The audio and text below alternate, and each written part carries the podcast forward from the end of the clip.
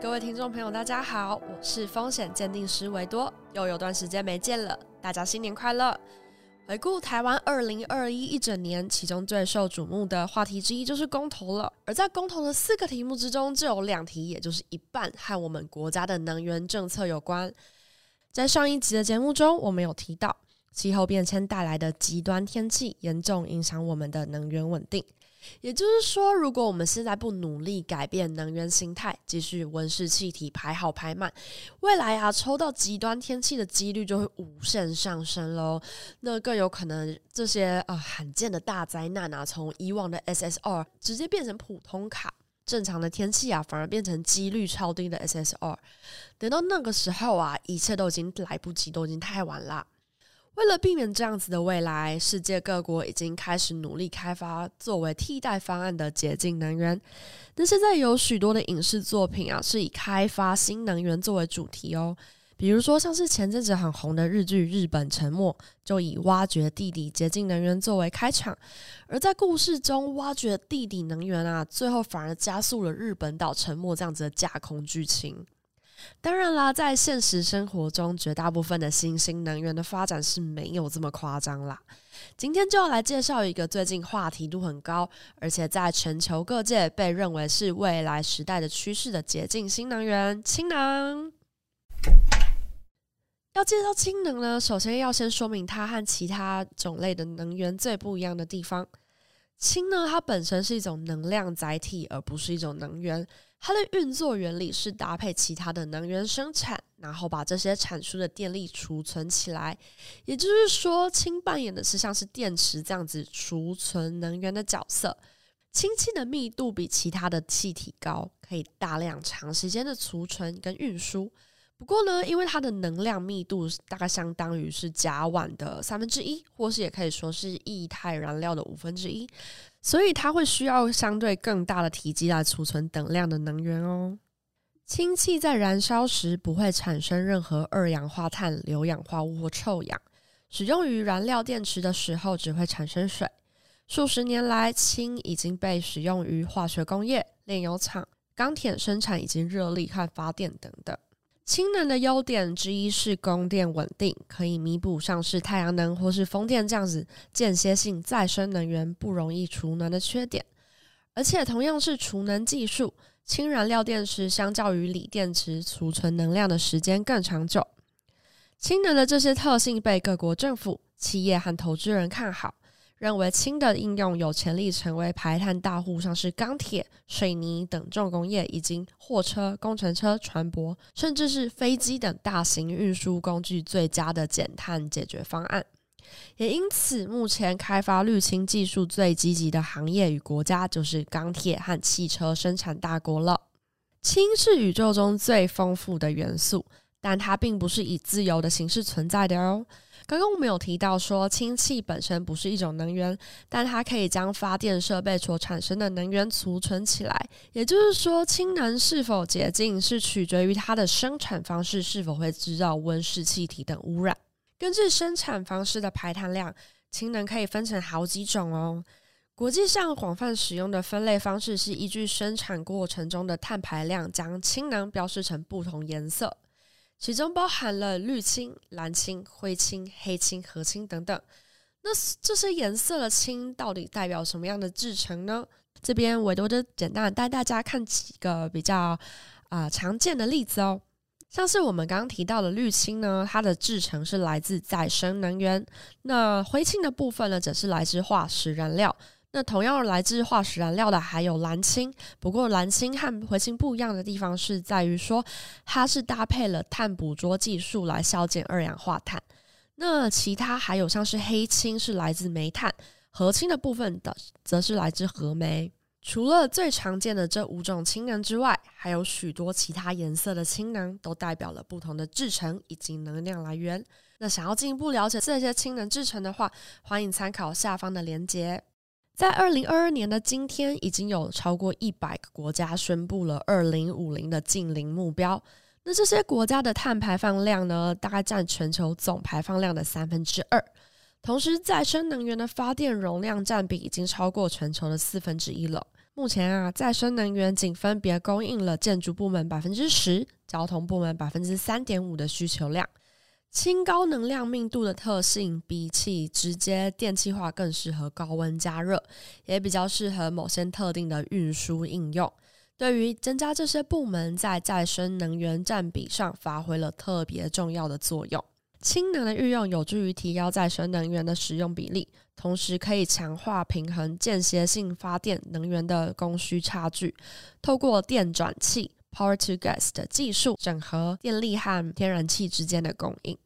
那氢能在台湾的发展状况又是如何呢？目前台湾还没有发表一个特定的氢能发展战略。但根据二零二一年元旦上路的用电大户条款，契约容量在五千千瓦以上的用户，必须在五年内设置契约容量百分之十的再生能源。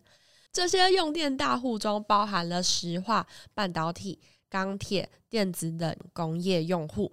也就是说，这些用户必须在五年内完成设置契约容量百分之十的绿电，创造至少一 Gigawatts 再生能源交易市场。要达到这样的标准，业者总共有四种履行方法，分别为设置一定装置容量的再生能源设备或储能装置，购买再生能源凭证，以及缴交形同罚款的代金。那目前呢，台湾一些产业，像是重工业和半导体业，为了因应这样子的政策，已经启动了氢能的应用喽。这边呢，委多就带大家以中钢以及台积电的例子来看看目前台湾产业氢能应用的状况吧。首先看到中钢氢能在钢铁业上的应用呢，主要有两项技术，一个是啊、氢能炼钢，另外一个是零碳热铁砖。那在这两项技术。上面是怎么可以协助减碳呢？传统钢铁业之所以会是排碳大户，是因为制程中使用了大量的煤炭来移除氧化铁中的氧，产生纯铁来进行下一步的炼钢。因为这个过程中，同时也产生了二氧化碳。而氢能炼钢的原理就是以氢取代煤炭和氧化铁作用后产生水和铁。目前这项技术仍然在研发之中。日本钢铁公司日本制铁已经斥资巨额研发该项技术。那在零碳热铁砖技术上，目前发展最快的是煤炭输出大国澳洲。澳洲为了减低输出碳排，投入研发用绿电电解水产生氢气，再利用当地丰富的铁矿石生产无碳排的热铁砖出口。因此，中钢也积极跟澳洲建立合作管道，计划进口热铁砖来生产钢铁，迈向零碳炼钢。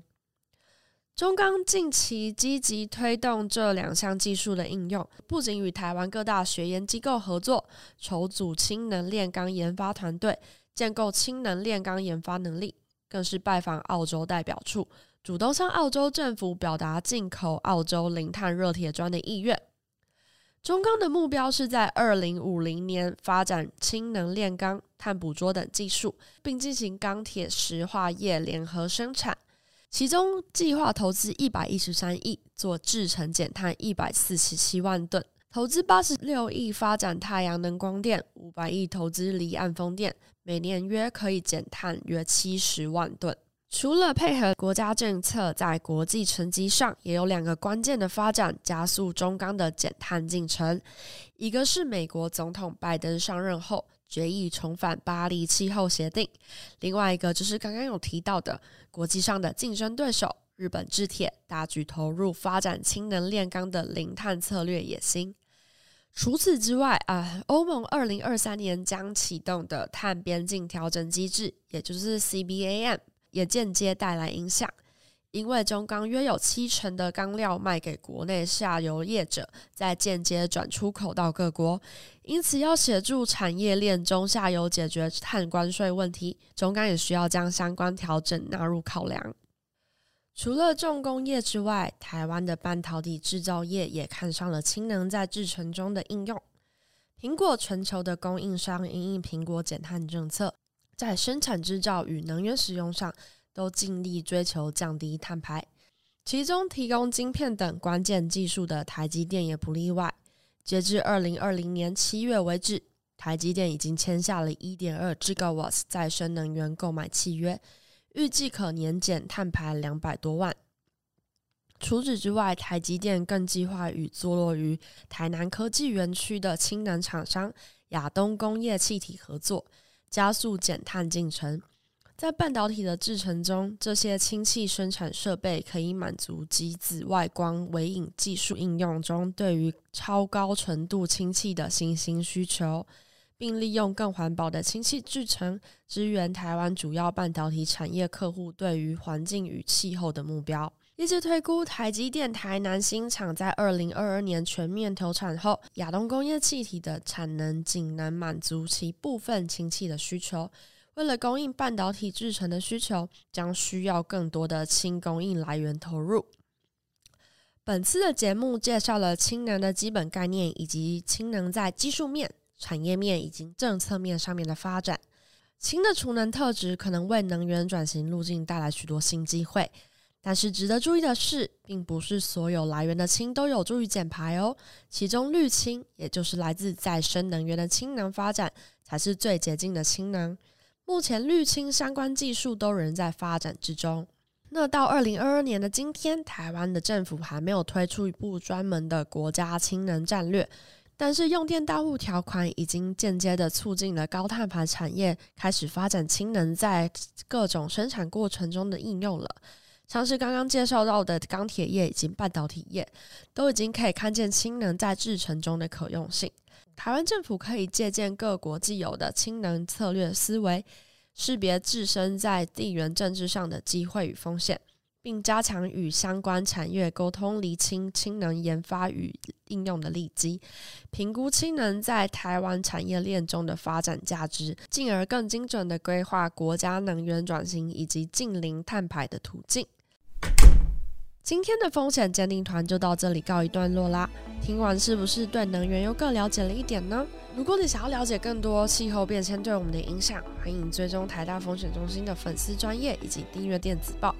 如果想要更完整的了解氢能，也欢迎阅读下方链接的氢能文章哦。我是风险鉴定师维多，我们下次再见。